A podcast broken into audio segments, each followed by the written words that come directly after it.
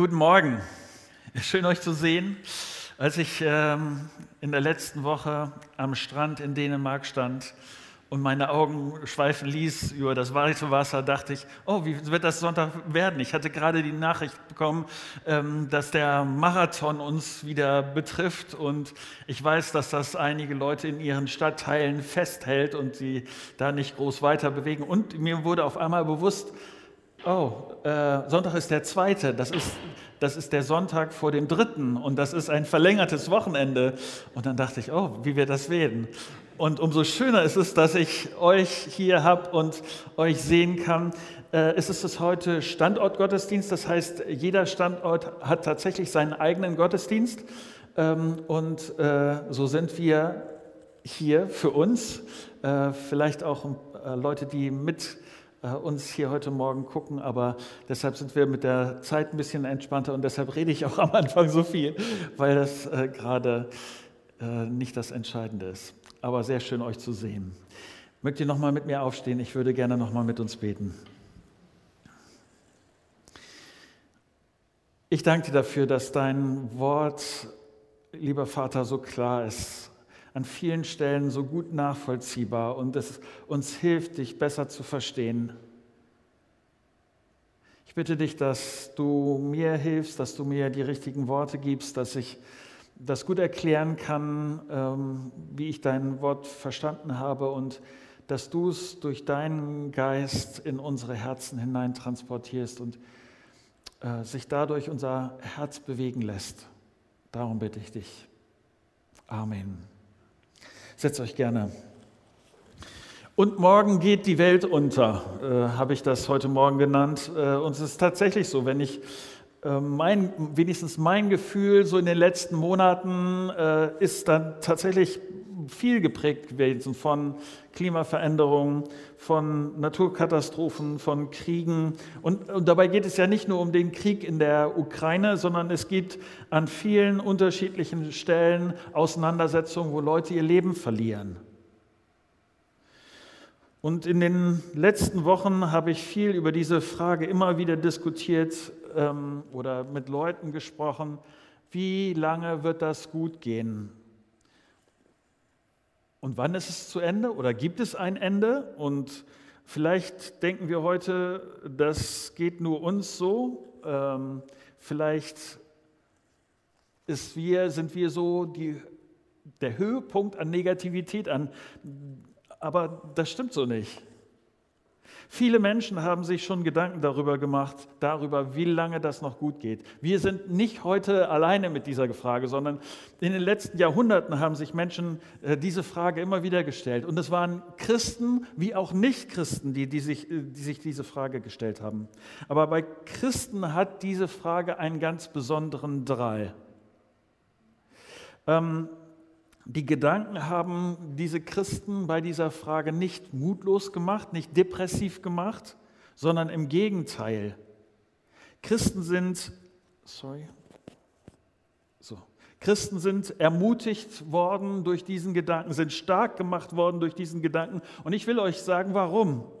Christen wissen, dass die Geschichte dieser Welt nicht ewig dauern wird und sie kennen Fakten, wie das passiert wird, was passieren wird, äh, in welchem Zusammenhang da was passieren wird. Und nach christlicher Überzeugung ist das, dass wenn die, die, diese Welt zu Ende gehen wird, dass es dann eine Auferstehung der Toten geben wird.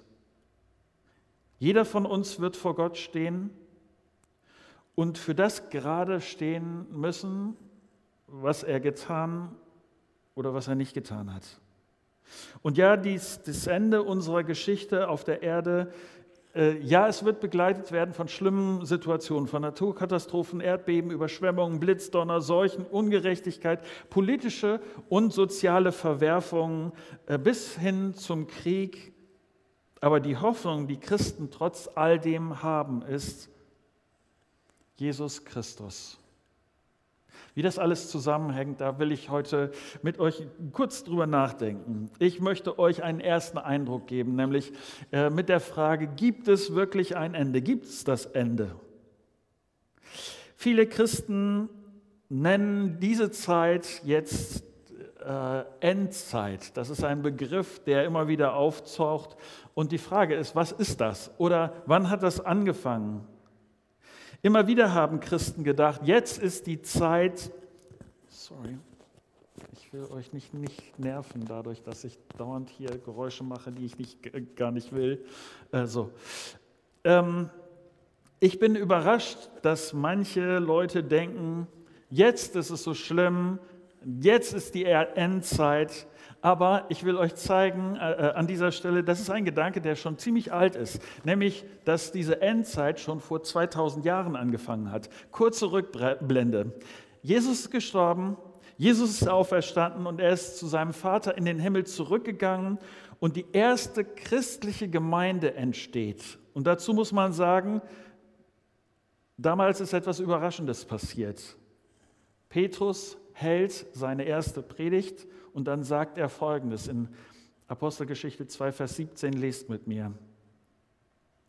In den letzten Tagen, spricht Gott, will ich allen Menschen meinen Geist geben. In den letzten Tagen, spricht Gott, will ich allen Menschen meinen Geist geben. Petrus sagt, genau das passiert jetzt gerade hier. Dieser Heilige Geist ist gekommen, er ist da. Er hilft uns zu erklären, was hier, was das mit Jesus auf sich hat, was hier jetzt genau passiert und alles, wie das einzuordnen ist.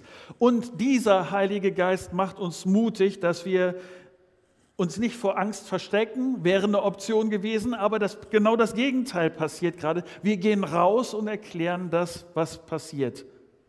Der Heilige Geist ist ab jetzt bei allen, die Jesus vertrauen, eben bei Gottes Leuten.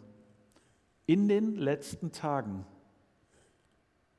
Petrus sagt seinen Zuhörern, jetzt ist dieser Moment, jetzt sind die letzten Tage. Die Frage, ob diese Endzeit, ob die existiert, ist seit 2000 Jahren geklärt, weil die letzten Tage haben schon vor 2000 Jahren angefangen. Wie, wie, ist das zu verstehen? Wie kann ich das einsortieren? Meine zweite Frage, wie ist das Endzeit?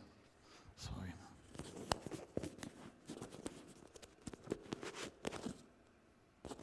Ich hoffe, dass es ein bisschen besser wird. Ähm, wie ist das Endzeit? Oder anders, wenn die letzten Tage schon vor 2000 Jahren waren, wie kann es sein, dass wir jetzt immer noch die letzten Tage haben. Ich glaube, dass ich gut zeigen kann, dass Gottes Perspektive auf Zeit anders ist als unsere Perspektive auf Zeit. Ich glaube, dass die Bibel das ziemlich deutlich zeigt und ich, ich will das kurz mit einem ähm, äh, Beispiel deutlich machen. Ich weiß nicht, welche Sportarten du liebst, aber ich mag Basketball sehr. Wenn, wenn ich mit dir zu einem Basketballspiel gehen würde und du würdest mich, sagen wir, äh, fragen, so kurz vor Schluss des Spiels, äh, wie lange das noch dauert, dann würde ich auf die Uhr gucken und sehen, sagen wir, es sind noch zwei Minuten auf der Uhr und dann würde ich dir sagen, das Spiel dauert vielleicht noch Viertelstunde oder 20 Minuten. Warum? Weil diese zwei Minuten sind die reine Spielzeit und dadurch wird das Ganze noch ein bisschen länger, weil die Uhr angehalten wird und, und sowas. Das sind die, spannendsten, sind die spannendsten Zeiten in einem Spiel. Will nur sagen an dieser Stelle, die, das Gefühl oder die, die Proportionen an sich verschieben sich oder es ist anders und genau das ist das, was die Bibel auch sagt, dass Gottes Uhr anders tickt als meine. Petrus schreibt im Neuen Testament in 2. Petrus 3, Vers 8 und 9 dieses. Doch eins dürft ihr dabei nicht vergessen, liebe Freude, Gott steht über aller Zeit. Was für uns ein Tag ist, das ist für, für Gott wie tausend Jahre. Und was für uns tausend Jahre sind, das ist für ihn wie ein Tag.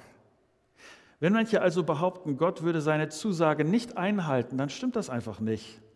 Gott kann sein Versprechen jederzeit einlösen, aber er hat Geduld mit euch und will nicht, dass auch nur einer von euch verloren geht. Jeder soll Gelegenheit haben, vom falschen Weg umzukehren.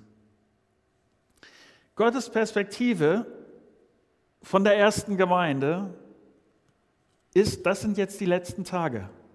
Das bedeutet, alles, was nötig ist, wenn das schon damals die letzten Tage sein können, ist alles erfüllt, ist alles da, was nötig ist, dass es zu Ende gehen kann. Was ist nötig? Christen glauben, dass Jesus Christus, der Sohn Gottes, gekommen ist, damit du anfängst, damit ich anfange, diesem Gott zu vertrauen. Wenn wir an Jesus glauben, wenn wir ihm unser Leben anvertrauen, dann gehören wir zu Gottes Familie. Und dieser Vers sagte, sagt, dass Gott möchte, dass mehr und mehr Leute zur Familie Gottes kommen. Nicht nur ich, nicht nur du, sondern auch die Leute um dich herum. Und deshalb Gott das Ende herauszögert das Ende noch nicht da ist, weil Gott sich so sehr danach sehnt, dass noch mehr Leute dazukommen und sich von ihm Rettung, retten lassen. Und weil das immer wieder für Verwirrung sorgt, muss ich an dieser Stelle noch mit einer Frage nachlegen. Nämlich die Frage 3 ist, wann ist das Ende?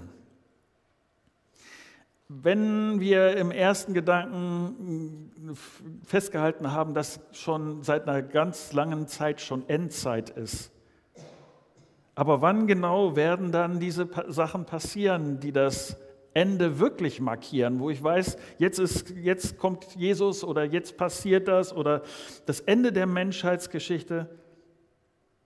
Ich habe den Eindruck, dass, wenn es um diese Frage geht, dass es zwei Reaktionen auf diese Frage gibt. Auf der einen Seite gibt es Leute, bei denen Endzeit, ich weiß, das ist jetzt ein komischer Ausdruck, aber Endzeit ist, ist wie so ein Fimmel geworden, so ein komischer, äh, äh so ein Hobby oder so ein, äh, äh so ein ganz Spezialgebiet. Sie sind Endzeit-Nerds oder wie, ich weiß nicht, wie ich das am besten beschreiben soll. Le Leute fangen an, gewisse Geheimcodes in der Bibel zu suchen, nach gewisse Zahlenmuster oder Diagramme auszubekommen, äh, wie die Endzeit genau verlaufen will und wird und, und, und so weiter. Manche laufen Gefahr wegen Spekulationen, die einfache und deutliche Lehre von dem Ende der Geschichte, das zu verpassen. Es kann sein, dass sie sich so sehr das Wiederkommen Jesu wünschen, dass sie sich dass sie wirklich den wildesten Spekulationen hinterherlaufen. Ein Beispiel. 1988 ist ein Buch herausgekommen, das hat sich ungefähr fünf Millionen Mal verkauft. Der Titel des Buches war 88 Gründe, warum die Entrückung 1988 passieren soll. Der Autor schrieb, wir wissen nicht den Tag und die Stunde, wir können aber den Monat und das Jahr wissen. Es sollte 1988 passieren, aber wie du weißt, 1988 ist vorbeigegangen und es ist nichts groß Aufregendes passiert. Äh, aber das Buch verkaufte sich blendend. Normalerweise bekommt ein Autor so, sagen wir, ein bis zwei Euro pro Buch. Dann, wenn du Mathematik da mal kurz hochkalkulieren kannst, was dabei rauskommt, das hat sich für ihn auf jeden Fall gelohnt. Und in den nächsten Jahren, das ist sehr interessant, das zu verfolgen, in den nächsten Jahren schrieb der Autor lustig über dieses Thema weiter und er konnte weiterhin sein Buch erfolgreich verkaufen. Ich verstehe das nicht. Und Teil der Predigt von heute Morgen ist zu sagen, Beschäftige dich mit den Inhalten der Bibel, aber lass solche Bücher da, wo du sie gesehen hast. Es, es lohnt einfach nicht. Lass, lass es. Neulich kam jemand auf mich zu und sagte tatsächlich, Marco, übrigens, ich habe rausbekommen, wann Jesus wiederkommt. In zehn Jahren. Ich bin schon da, dabei, hier meine Sachen zu packen und äh, alles äh, fertig zu machen und, und so weiter. Vielleicht klingt das für euch lustig. Er meinte das völlig ernst. Und interessanterweise ist das immer ähm, in der Generation, in der sich die Leute befinden. Ein Autor schrieb, wie überwältigt er war von den Erdbeben, von den großen Buschbränden, der quälenden Armut auf der Erde, der machtgierigen Politikern, der steigenden privaten Insolvenzen und, und der verbreiteten zunehmenden Unmoral, die diese letzten Tage prägen und die ein deutlicher Hinweis darauf sind, dass Jesus einmal wiederkommen wird. Er hieß William Miller. Wann hat er das Buch geschrieben? 1843. und hat Zehntausende Christen bitter enttäuscht, die ihm glaubt, geglaubt haben und die dann völlig desillusioniert wurden, weil das, was er vorausgesagt hat, nicht passiert ist.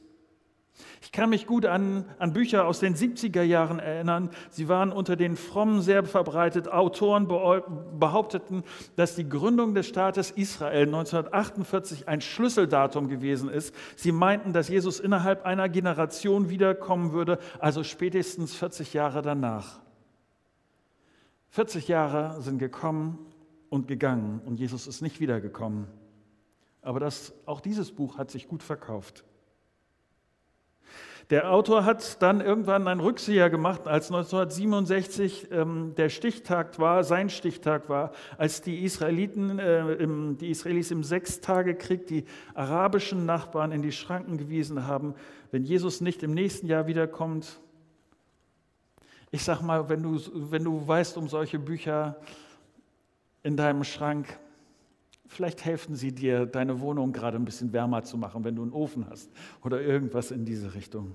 Papier ist geduldig und eine, eine Generation nach der nächsten kommt und geht.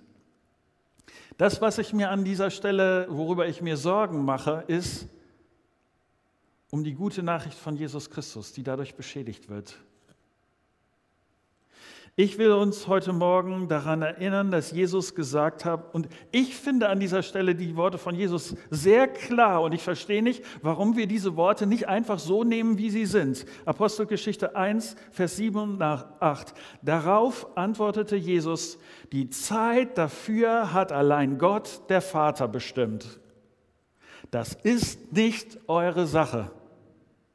Aber ihr werdet den Heiligen Geist empfangen und durch seine Kraft meine Zeugen sein in Jerusalem und Judäa und Samarien und auf der ganzen Erde. Für mich ist das eine ganz einfache Aussage. An einer anderen Stelle sagt er, Markus 13, Vers 32, niemand weiß, wann das Ende kommen wird. Weder die Engel im Himmel noch der Sohn Gottes, die genaue Stunde kennt nur der Vater. Darum werdet nicht nachlässig und bleibt wach, denn ihr wisst nicht, wann es soweit ist. Wann kommt Jesus wieder? Keine Ahnung. Wir wissen es nicht. Aber Jesus sagt, das ist, dass ich kommen werde, ist Fakt. Verlasst euch darauf. Er sagt nicht, Deshalb fangt an mit wilden Spekulationen oder äh, guckt mal, ob ihr es doch nicht irgendwie rauskriegt oder sowas. Er sagt, ihr wisst nicht, wann es soweit ist. Punkt. Er sagt, ich werde kommen wie ein Dieb in der Nacht. Und Jesus sagt, lasst euch in dieser Phase nicht einlullen. Diese Welt geht unter mit all dem, was da ist. Lebt und arbeitet für das, was bleibt und nicht für das, was untergehen wird. Seid mutig. Schaut auf mich. Konzentriert euch auf das Wesentliche. Erzählt den Leuten, dass es Rettung gibt und tut Gutes. Und nun, mein letzter Gedanke. Jesus wird kommen, das wird passieren wie ein Dieb in der Nacht, vielleicht heute, vielleicht in tausend Jahren, ich weiß es nicht. Aber wir als Gemeinde sollten so leben, dass wenn er kommt, dass Jesus sagt, hey, klasse Christusgemeinde, ihr von Bremen, ihr aus den Standorten, äh, ihr aus Hesel, was, wo auch immer, ihr tut, was ich wollte. Hey, ihr gebt eure, euer Bestes, super. Und ihr seid nicht nur mit euch und eurem Leben beschäftigt, das ist wichtig, und, äh, aber ihr habt dabei diese Perspektive auf mich. Ich weiß nicht, welche Rolle bei dir das Wiederkommen Jesu spielt. Für die ersten Christen ist das ein ganz entscheidendes Motiv gewesen, bei all dem, wie sie gelebt haben, was sie, was sie wichtig fanden, was sie nicht wichtig fanden, wie sie ihre Zeit eingesetzt haben, ihre Energie eingesetzt haben. Dass Jesus wiederkommt, war ein entscheidendes Motiv. Deshalb waren sie auch so getrieben von diesem Gedanken, bitte Jesus, komm wieder. Und wenn du die Offenbarung liest, dann wirst du entdecken, warum sie sich das so sehr herbeigesehnt haben, welche wunderbaren Dinge auf uns warten, was diese wunderbare Perspektive ist, was dann passiert, wenn Jesus wiederkommt. Und ich weiß nicht, wie es bei dir ist, aber meine Gefahr ist, Ich bin so beschäftigt mit mir und meinem Leben jetzt, dass ich damit klarkomme, dass mein Leben irgendwie läuft, dass ich ich brauche diese Erinnerung von heute Morgen. Ich brauche die Erinnerung, dass es nicht nur um mein Leben jetzt geht, sondern dass, dass Gott für uns eine viel, viel größere Perspektive hat. Und das ist eine, äh, eine Motivation, die mich, vielleicht ist es bei dir, bei dir völlig anders, aber äh, ich freue mich in den Momenten, wo es mir nicht gut geht. Ich freue mich, wenn, äh, wenn der Schmerz groß ist, dann zu wissen, okay, das hält nicht immer an. Es wird, Jesus wird kommen und meine Tränen abtrocknen und es wird, das Leid wird ein Ende haben. In solchen Momenten denke ich dann, schön Jesus, wenn du wiederkommst. Und wenn der Druck nachlässt, wenn der Schmerz weniger wird, dann denke ich, oh Jesus, lass dir noch ein bisschen Zeit. Also ich habe hier noch so ein paar Sachen, die hätte ich noch gerne geregelt und, äh, und sowas. Vielleicht kennst du das auch. Und wie schade, Das bedeutet, dass wir nicht verstanden haben, was Jesus für uns bereithält. Dass wir nicht verstanden haben, was auf uns zukommt. Und wie viel mehr das wert ist, sich danach zu sehnen und fröhlich darauf hinzuleben, all das jetzt schon zu tun, weil es, es wird perfekt sein. Deshalb, ja, es gibt Christen, die übertreiben das mit der Endzeit und mit dem Weltuntergang. Sie versuchen das irgendwie rauszubekommen und all, all das. Aber ich hoffe, dass das Wiederkommen Jesu jetzt in deinem Alltag, dass es eine treibende Kraft ist. Und wenn das nicht so ist, ich äh, mag das, meine Predigten mit einem Konkreten zu enden, also ähm, euch nach Hause zu lassen, auch mit einem ganz Konkreten, was ihr tun könntet. Darf ich dich fragen, wann du das letzte Mal in der Bibel den letzten Teil der Bibel gelesen hast, die Offenbarung? Hast du schon mal versucht, dieses Buch als Ganzes durchzulesen?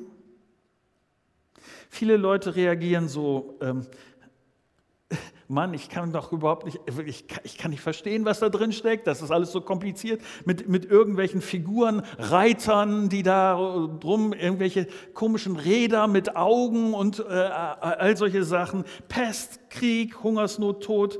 Und, und es scheint wirklich, die Offenbarung scheint wirklich kein fröhliches Buch zu sein. Und dann kommt man ganz schnell so an der Stelle, ich lese lieber Psalm 23, so gut mit dem Hirten, der sich um mein Leben kümmert und so. Das ist irgendwie positiver, aber sowas wie die Offenbarung. Aber vielleicht machst du es wie ich und liest das mit der Frage, liest die Offenbarung mit der Frage, was sagen diese Verse über Gottes Art aus, über seine Persönlichkeit? Und in der Offenbarung steckt so viel darüber drin, wie Gott ist. Ich weiß, das ist sehr menschlich gedacht, äh, was ich jetzt sage, aber ich habe mir das so vorgestellt. Ich will auch, wenn ich, wenn ich dann später, nachdem ich gestorben bin und im Himmel bin und dann Johannes, dem Autor der äh, Offenbarung, äh, begegne und er mich dann fragt, na, wie hat dir mein Buch gefallen? Ich will ihm nicht sagen, ach ja, übrigens, ja, da bin ich nicht zugekommen. Also von daher erzähl mir mal oder so. Äh, nee, ich will, weil es Gottes Wort ist und ich will uns mit einem Vers, den kennen viele von euch und ich will ähm, euch aber auch sagen, dass mit diesem Vers auch die Offenbarung gemeint ist. 2. Timotheus 3, Vers 16. Denn die ganze Schrift ist von Gottes Geist eingegeben. Sie lehrt uns, die Wahrheit zu erkennen, unsere Schuld einzusehen, uns von Grund auf zu ändern und so zu leben, dass wir vor Gott bestehen können. Auch die Offenbarung. Es ist interessant, äh, äh, es gibt wenige Bücher, der Bibel, deren Lesen ganz, ganz direkt, ganz ausdrücklich mit einem Segen verbunden sind. Ich weiß nicht, ob du das schon mal äh, gelesen hast in der Offenbarung äh, 1, Vers 3. Gott segnet jeden, der diese prophetische äh, Rede an die Gemeinde liest. Und er segnet alle, die sie hören und befolgen. Denn die Zeit, in der diese Dinge geschehen werden, steht kurz bevor. Gott segnet jeden der diese prophetische Rede liest. Ich möchte dich herausfordern. Ich, kurz in Klammern, ich finde das klasse, was passiert ist aufgrund unserer letzten äh, Aktion im September. Da haben wir ja zusammen äh, gelesen, durch die Apostelgeschichte gelesen. Ich bin sehr froh, dass wir das riskiert haben und ich bin sehr froh darüber, die Reaktionen, eure Reaktionen zu haben. Das macht uns Mut, auch als Gemeindeleitung Mut, nochmal so etwas zu machen. Dies hat jetzt damit aber erstmal direkt keinen Zusammenhang. Aber ich will dich herausfordern, Vielleicht ist das für dich auch in deiner Bibel so, eine, so ein weißer Bereich, noch nicht gegrabbelt, noch nicht gelesen, weil, und ich hoffe, dass die Seiten in den nächsten Wochen und Monaten eine, hätte beinahe gesagt, eine andere Färbung bekommen, aber ähm, ich, ich hoffe, dass du äh, dieses, diesen Bereich der Bibel nicht auslässt. Und wenn du dir das vornimmst, dann nimm ein Kapitel,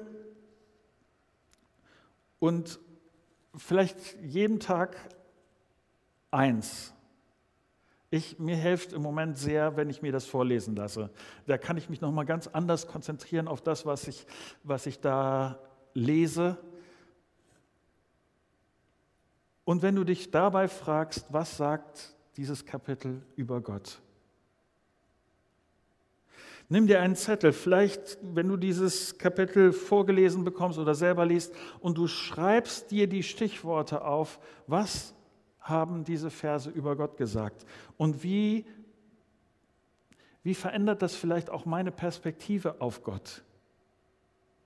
Vielleicht gibt es ganz neue Dinge, die dir auffallen. Vielleicht wirst du auch an alte Sachen, an, an, an Dinge, die du weißt, erinnerst und du denkst, ja, das Ende der Zeit ist im Grunde genommen etwas, was so weit in den Hintergrund, ich bin so weit, so viel mit meinem eigenen Leben beschäftigt. Jesus, dass du wiederkommst, spielt in meinem Alltag eine marginale Rolle, fast überhaupt nicht.